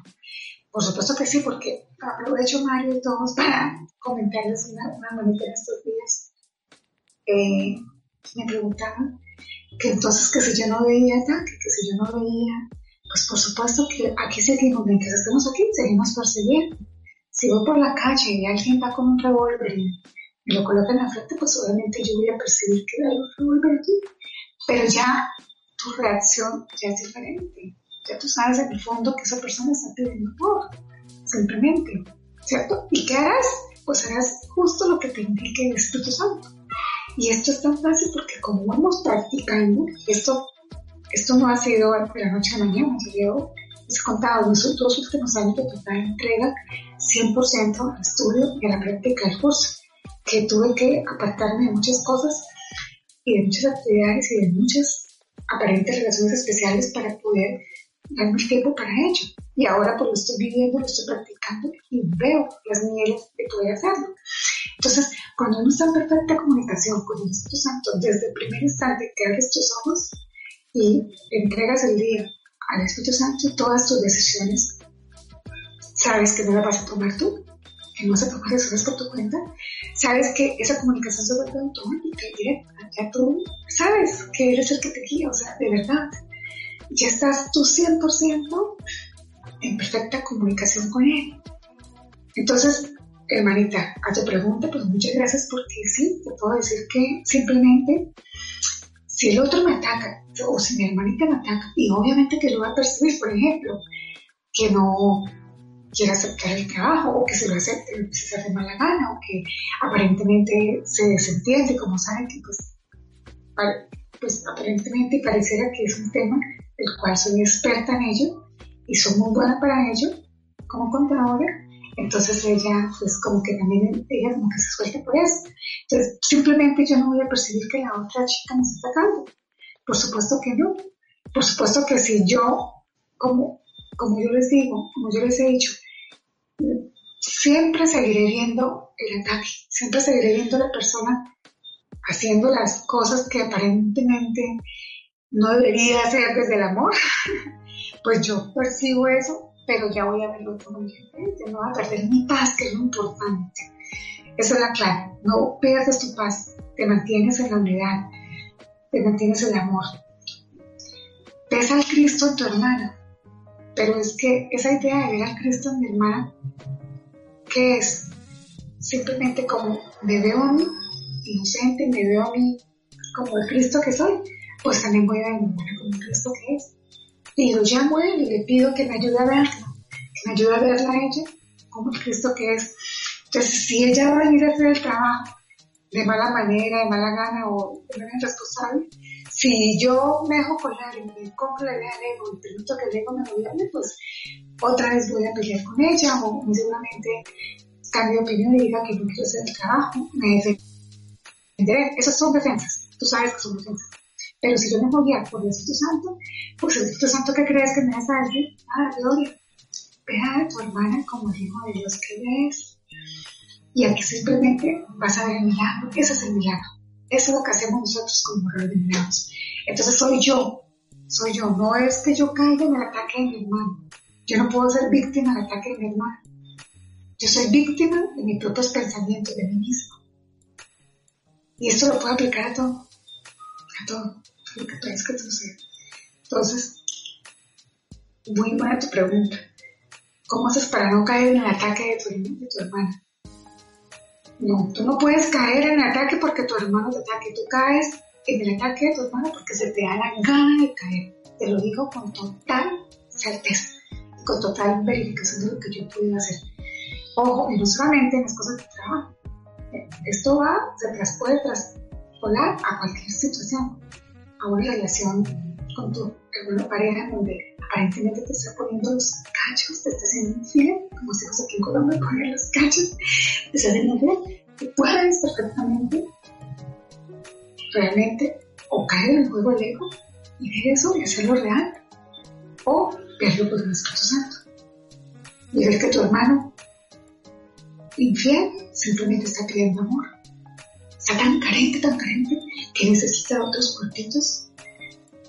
Porque quien necesite de una relación sexual, quien necesite estar con otra mujer o con otro hombre, es simplemente porque está carente. Y eso no podemos ponerlo en lugar a dudas. Si quieren preguntar más sobre el tema, vayan a Lourdes, que allí Jesús lo de manera muy clara. Entonces esto se puede transponer a todo. No caigas en el juego de caigas en el juego del Espíritu Santo. Que el juego del Espíritu Santo, si realmente es, es es el que nos lleva a experimentar la paz de Dios. ¿Vale? Entonces, no sé si la respuesta, hermanita, te queda clara. Vamos a ver qué me dice. Sí, muchas gracias. vale. No sé, Mario, si hay preguntas sobre esto. Si de pronto hubo algo en, YouTube o en la sala, miras.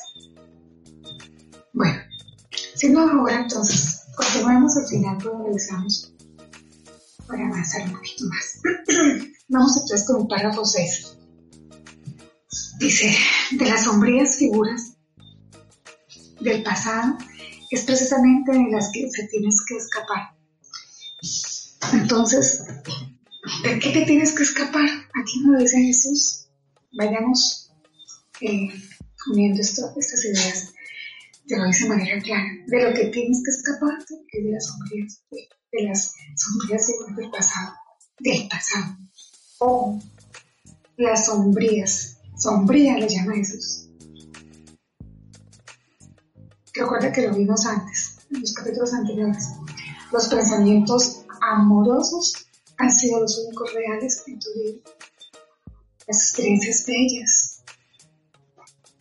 Pero experiencias amorosas, esas experiencias bellas, no se refieren a cosas aquí de pareja de paseo, que te fuiste con tu hijo a ver una película y de cosas nada. Es aquello todo abarcador. Ah, los pensamientos amorosos son aquellos que se piensan con Dios, todo lo que contempla toda la afiliación, toda la unidad. O sea, aquello que es abstracto. O sea, eh, lo que queda de esas experiencias, el amor, la paz que tú puedas experimentar y que puedas extender. Porque es que ya cuando tú perdonas, ya tú no proyectas más afuera, tú ya extiendes. Entonces, esos pensamientos amorosos son los que realmente son los reales. Esos sí tienes que mantenerlos. Pero lo negativo, lo pasado, las, ya me puedo literal como Jesús lo dice, las sombrías figuras, no. Entonces, donde hubo ataque, donde hubo defensa, donde te traicionaron, donde te burlaron, donde se burlaban de ti, donde te engañaron, donde hablaron de ti, de esas son las que te tienes que escapar, de esos, de esas sombrías, pasadas figuras. No son reales y no pueden ejercer ningún dominio sobre ti a menos que lo lleves contigo. ¡Wow! Fíjate. Entonces, mi amor, tú que me preguntaste ahorita, hermosa la pregunta que me acabas de hacer, te digo, no es el otro el que me lleva a mí a que yo caiga en la de trabajar conmigo. Ella no es la que me va a tentar o ella no es la que me va a llevar a que yo caiga en su ataque si por alguna razón así reacciona. Soy yo soy yo si me traigo las ideas del pasado, de lo que pude haber vivido con ella. Aquí nos dice Jesús. Está magnífico, clarísimo. Recordemos que el curso de milagros nos enseña que nosotros somos los artífices de nuestra vida. Que si alguien puede ser feliz, cuando se lo proponga, soy yo. Que si alguien, y perdóname que aquí también tomo nuevamente la experiencia, o sea, es una decisión. Soy feliz porque así lo he decidido. Y, y en este momento de mi vida es una experiencia de total felicidad, de total agradecimiento. Pero ha sido porque yo, yo quien lo decidí. ¿Y cómo? ¿Cómo lo logré? ¿O cómo lo estoy logrando? ¿Y cómo voy a mantener? Porque ahora se trata de mantenerlo. ¿Sí? Estar así y mantenernos en ese estado pues porque he escogido mi vida de Juan, porque ya no quiero volver a escoger a él. Porque sí sé que el Espíritu Santo es el que me guía. Y eso, ¿cómo lo aprendí? Estudiando el curso, porque el curso me dice en los 31 capítulos. Tengo a alguien disponible todas las 24 horas del día para mí, para que me guíe, para que me oriente, para que me diga cómo vivir aquí. ¿Quién es? El Espíritu Santo. Es más, él es el contador, él es el perfecto contador, ya no hago nada, él es el contador por excelencia, situaciones que a mí me costaban aparentemente muchísimo estrés, yo les contaba muchísimo, me, me agotaba, me cansaba, no me, no me llegaba, no me daba el tiempo para muchas cosas que hoy es maravilloso, y me puedo llegar después de una aparente vida de mucha actividad y llegar relajada llegar tranquila. Pero ¿cómo lo hago? Porque yo ya se lo suelto a él, se lo entrego a él, le entrego mis funciones como contadora a él y siento que ya las cosas las hago sin ningún esfuerzo de mi parte. Mi único esfuerzo, realmente, el único esfuerzo que yo hago en ti, de verdad, y yo lo digo con total certeza, y obviamente los invito a que no me crean, que lo verifiquen, el único esfuerzo que yo hago es soltar el control y entregarle a él y llamarlo a él y a él. Pedirle a que él se haga cargo de todo. Eso es lo único. Entonces, aquí Jesús es claro. Sombrías llegó del pasado es precisamente de las que te tienes que escapar. Escapar no son reales y no pueden ejercer ningún dominio sobre ti a menos que las lleves contigo. Pues contienen las áreas de dolor que hay en tu mente y te incitan a atacar en el presente como reemplazaria por un pasado que no existe. no existe. Y esta decisión es una que te acarreará todo el futuro. Si sigues haciendo, eso es lo que te va a suceder. Si yo, si yo de verdad mañana llego a la oficina y mantengo esa posición, pues eso es lo que se va a dar podría yo haber hecho magia dentro del curso de milagros. Yo podría haber hecho magia o he hecho, intenté hacerla. Ya como les digo, lo voy a corregir. De decir, no, yo con ella no quiero, me aparto. No, no, no, contigo no, hasta luego, mal. Eso es hacer magia. Y no significa nada. O sea, aquí es cuando podemos decir, no pasa nada si la haces. Porque Jesús también nunca en ningún momento dice que la magia no, pues la magia es válida si aún tienes miedo. Pero como yo a la mente, este aspecto de la mente, ya he decidido ya no quiero nada más y mi deseo profundo y no deseo nada más sino la paz de Dios y despertar.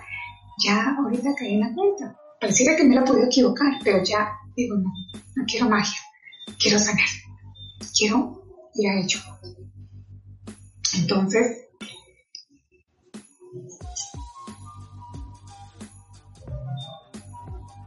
puedes hacer la magia, o sea, de todas formas puedes hacerlo, puedes, puedes, si el Espíritu Santo te indica a ti en algún momento, por ejemplo, que te separes y esa persona, que te alejes de esa persona, porque es lo que conviene y Él es el único que sabe y Él es el que te da la respuesta, pues maravilloso.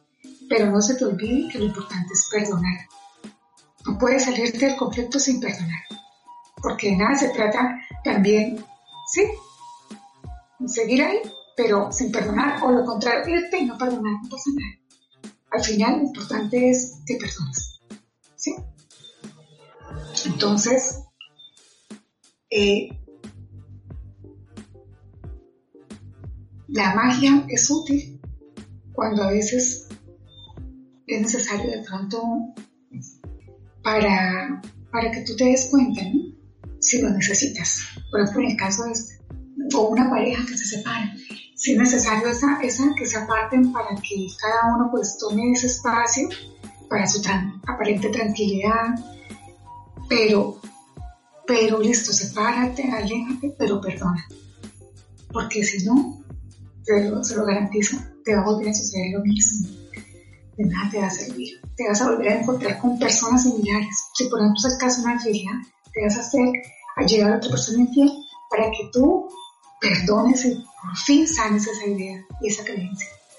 En el caso mío, si yo mañana me acerco a esta compañera y no hago, no sano esta persona, me llegarán nuevas compañeras, me llegarán nuevos colegas que van a llevarme a vivir la misma experiencia.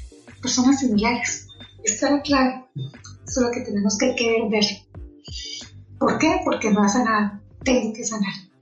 Ese es el compromiso. Ya me di cuenta. En el caso mío, específico es eso. Tengo que sanar esa situación. En el caso de tuyo, por ejemplo, si tu pareja te fue infiel y entonces tú decidiste alejarte de ella. Listo. Si era necesario, porque obviamente solamente sabes tú, tú, el tú es de la mente recta con el Espíritu Santo, pues maravilloso pero perdona. Perdona porque lo que te digo, te llegarán personas similares y es como no sanamos. Sigamos. ¿Dónde llegamos? Y esta decisión, sí. Y esta decisión es una que te acarreará todo en el futuro. A menos que aprendas que todo el dolor que sufriste en el pasado es una ilusión. Te estarás optando por un futuro de ilusiones y echando a perder las múltiples oportunidades que el presente te ofrece para liberarte. sí. De ver al otro como tu Salvador, de ver al otro como el Cristo. Aprovechar para sanar. No puedes seguir prevenido. Mañana no puedo irme prevenida con mi compañera. Tengo que irme con el corazón abierto, viendo en ella mi salvadora. No puedo irme con las cosas del pasado. No puedo seguir con los pensamientos. Si entonces, claro, si yo me mañana me de ella con los pensamientos del pasado, cualquier cosa que ella diga lo voy a tomar. Esto hay que quererlo comprender. A veces, yo creo que eso lo hemos vivido. De pronto alguien nos hace un detalle bonito, una palabra bonita, un comentario bonito, y nosotros lo tomamos a mal. Lo vemos como, como una ofensa. ¿Pero por qué? ¿Por qué crees que pasó eso? Porque traíste el pasado al presente. Te perdiste del obsequio que te da, del regalo que te está, que se te está dando en ese momento porque allí queda guardado, en alguna parte de tu mente está todo aquello que no ha sanado y sale con una persona que de pronto sucedió algo parecido, que fue una burla para ti. Entonces tú lo guardas y no lo sanaste. Entonces cuando otra persona que no tiene nada que ver con ese pasado es tu presente y esta persona sí definitivamente lo que quería hacer a ti un detalle, sí, una palabra bonita, tú traes unos recuerdos del pasado y traes todo aquello que te causó dolor porque no lo sanaste en ese momento. Y entonces lo revives acá. Entonces, bueno, eh, ahí es cuando a veces por ahí leemos otras, otros, otros caminos, otras filosofías. Nos dice que la vida nos trae una y otra vez las mismas cosas para que aprendamos, para que sanemos. Y cuando aprendemos, ya cerramos el círculo. Porque mientras no aprendamos, no. Entonces, en palabras de los cursos milagros, eso que dicen otras personas de esa manera, es que esto es el juego del ego y que si nosotros queremos corregirlo y queremos cancelarlo, podemos hacer ya y ahora, aquí. En el ¿Cómo? Facilísimo, sencillo. El perdón es la solución. Perdonando. Pero si no es hermano, porque el perdón es el perdón. El perdón, cuando tú perdonas completamente a alguien, tú no puedes sentir la más mínima molestia hacia esa persona. Tú no puedes sentir que se te pare el, pelito más chiquito de tus cabellos. El, el sentimiento más horrible, no, no, no, no, no. Tú sientes un amor profundo, tú sientes y lo ves hermoso o hermosa, amoroso. Y no es ese de desde el cuerpo, sino desde el sentir. Sientes hacia ese hermano todo lo mejor y, y además le deseas lo mejor y además eso que hace ese hermano es tu felicidad. Y simplemente lo agradeces. Pero eso lo logras con el perdón. Pero sí se puede, definitivamente. Definitivamente. Bueno, terminemos con este párrafo. A menos que aprendas que todo el dolor que sufriste en el pasado es una ilusión, estarás optando por un futuro de ilusiones y echando a perder las múltiples oportunidades que el presente te ofrece para liberarte. El ego quiere conservar tus pesadillas e impedir que despiertes. Ay, sí. Ay, esto El ego quiere conservar tus pesadillas e impedir que despiertes te des cuenta de que pertenecen al pasado. Date cuenta de eso, hermanito. Pero como yo sé que tú y yo estamos aquí y estudiamos este curso y nos conectamos a las clases y además en el día escuchamos muchos muchos facilitadores, yo no creo que sea por perder el tiempo. Yo creo que porque es que de verdad y realmente queremos despertar. ¿Cierto? Dice, qué lindo, definitivamente. ¿Cómo podrías reconocer un encuentro santo si lo percibes simplemente como un, encuentro con tu pasado? ¿Mm? Imagínate eso. Pues vamos a hacer la pregunta. ¿Cómo podrías reconocer un encuentro santo si lo percibes simplemente como un encuentro con tu pasado? ¿Cómo puedo llegar mañana con mi compañera, con mi colega, y tener con ella un encuentro santo, se voy a recordar y le voy a percibir a ella con todas las cosas del pasado. ¿Cómo puedo percibir el Cristo en ella de esa manera? ¿No? Voy a verlas como el mismísimo demonio. No, no voy a poder ver el Cristo en ella. ¿Qué manera? Mañana, ay Dios mío, me iré yo con la mala actitud. A ver, man, vamos a trabajar a ver si es que hasta por fin no se va a recargar en mí, no va a querer que yo haga todo. Y ya se quedaron de los clientes como fuera que hizo todo y cuando nos llaman a la junta directiva a exponer la situación en la planeación tributaria para el 2021, estaba allá y se gane todos los reconocimientos y yo fui trabajo, como sucedió hace dos años. ¿Qué puedo ver allí? El mismísimo demonio o por ejemplo, si tú, vamos a ponerla que es la que más usamos porque pareciera que es la que más aplica, porque tu, tu, tu pareja, esa que te fue infiel, ahora te escribió y te escribió un mensaje diciéndote que te recuerda que eres lindo en tu vida, lo que sea, y tú, ay, qué pereza, este pendejo aquí escribiéndome estas estupideces como si yo voy a creerle lo que me está escribiendo. no has perdonado. Si sientes eso es porque no has perdonado. Párate. Párate y revisa. Entonces, te pierdes la oportunidad de sanar, hermano, por mantener el resentimiento, el remordimiento, morder otra vez lo mismo. ¿Cómo podrías reconocer un encuentro santo si lo percibes simplemente como un encuentro con tu pasado. pues en ese caso no te estarías reuniendo con nadie y el compartir la salva tu visión. El Espíritu Santo te enseña que siempre te encuentras contigo mismo y el encuentro es santo porque tú lo eres. El ego te enseña que siempre te encuentras con tu pasado y que debido a que tus sueños no fueron santos, el futuro tampoco puede serlo y el presente no tiene ningún significado. No te encuentras con nadie, no te encuentras más que con tus propias ideas, que al sacarlas nuevamente para atacar o defenderte, vuelves a hacerlas reales porque el otro haciendo exactamente lo mismo. Así que pudiendo te encontrar con alguien, no te encuentras con nadie. Y te olvidas de los cimientos terribles del ego, de que todo este encuentro no es otra cosa tu propia proyección. Tú proyectando tus miedos, tú proyectando tu ataque. Ahí está tu espejo devolviéndote lo que tú querías ver. Pues aquí tienes tu ataque, tienes tu defensa, para que te des cuenta que no estás loco. Ojo, chicos, pilas, pilas con el concepto Encuentro Santo. La primera vez, si no estoy mal, que ya el curso nos habla del Encuentro Santo.